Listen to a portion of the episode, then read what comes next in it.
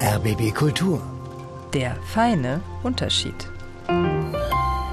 Die feministische Kolumne von Heide Österreich. Und in der geht es heute um Wahlomaten und zwar aller Art. Eigentlich sind die dazu da, um ein wenig Orientierung für die näher rückenden Bundestagswahlen zu geben. Manch eine sitzt womöglich jetzt auch schon über den Briefwahlunterlagen. Heide hat sich die Mühe gemacht, sich mal durch die verschiedenen Wahlomaten zu klicken und sie war nicht zufrieden. Und hier kommt, warum? Warum der Wahlomat mir die Tierschutzpartei empfiehlt, das bleibt das Geheimnis des Wahlomaten. Tiere kamen in den Fragen eigentlich gar nicht vor.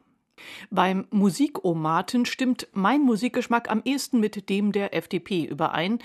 Und wenn ich die Wahltraut anwerfe, den feministischen Wahlomaten, dann kommen wenig überraschend die Grünen heraus, offenbar immer noch die feministischste Partei von allen. Aber Sie sind ja vielleicht nicht so eine Hardcore-Feministin wie ich, und es liegt natürlich an Ihrer persönlichen Situation. Deshalb habe ich für Sie den Heidömaten entwickelt, mit dem Sie Ihren persönlichen Feminismusgrad ermitteln können und die dazugehörige Partei. Hier zwei Proben aus dem Heidömaten am Beispiel zweier besonders typischer RBB-Kulturhörerinnen, die ich natürlich frei erfunden habe. Nummer eins. Sie sind ein Mann. Großvater mit drei Enkelchen, sie haben eine gute Beamtenpension und ärgern sich über das alberne Gegendere.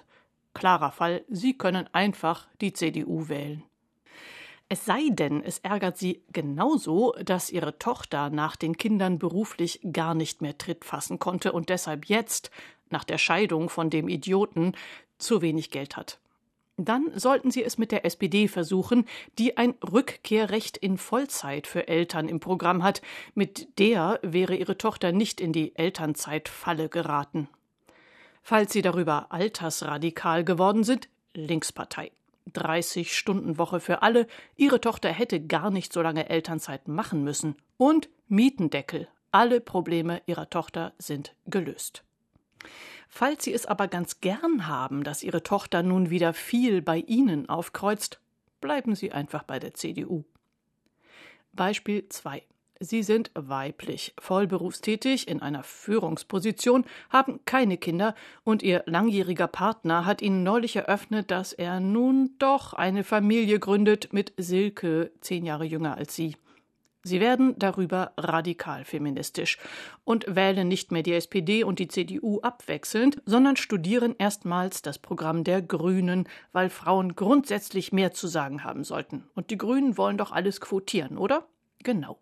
Aber mit einer Frauenquote in ihrem Unternehmen bekämen sie ja jede Menge Konkurrenz. Sie wären nicht mehr die schillernde Frau, die sich allein gegen die Männer behauptet hat.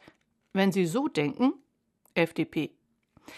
Wenn Sie aber überlegen, dass die Konkurrenz Ihnen gar nichts mehr ausmacht, weil Sie fest im Sattel sitzen, stattdessen könnten Sie eher auch mal kürzer treten und gucken, was Sie im Leben noch so wollen.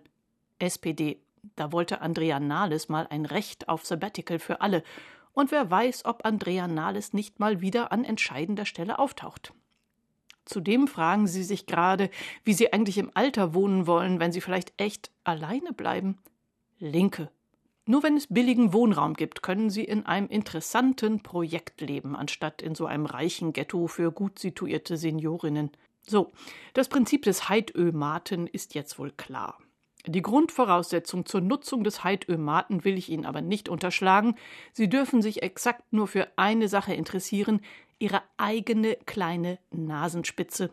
Für alle anderen, die an Politik, Gesellschaft, anderen Menschen und deren Wohlergehen interessiert sind, empfehle ich www.bundestagswahl 2021.de. Da finden Sie alle Wahlprogramme zum Selbststudium.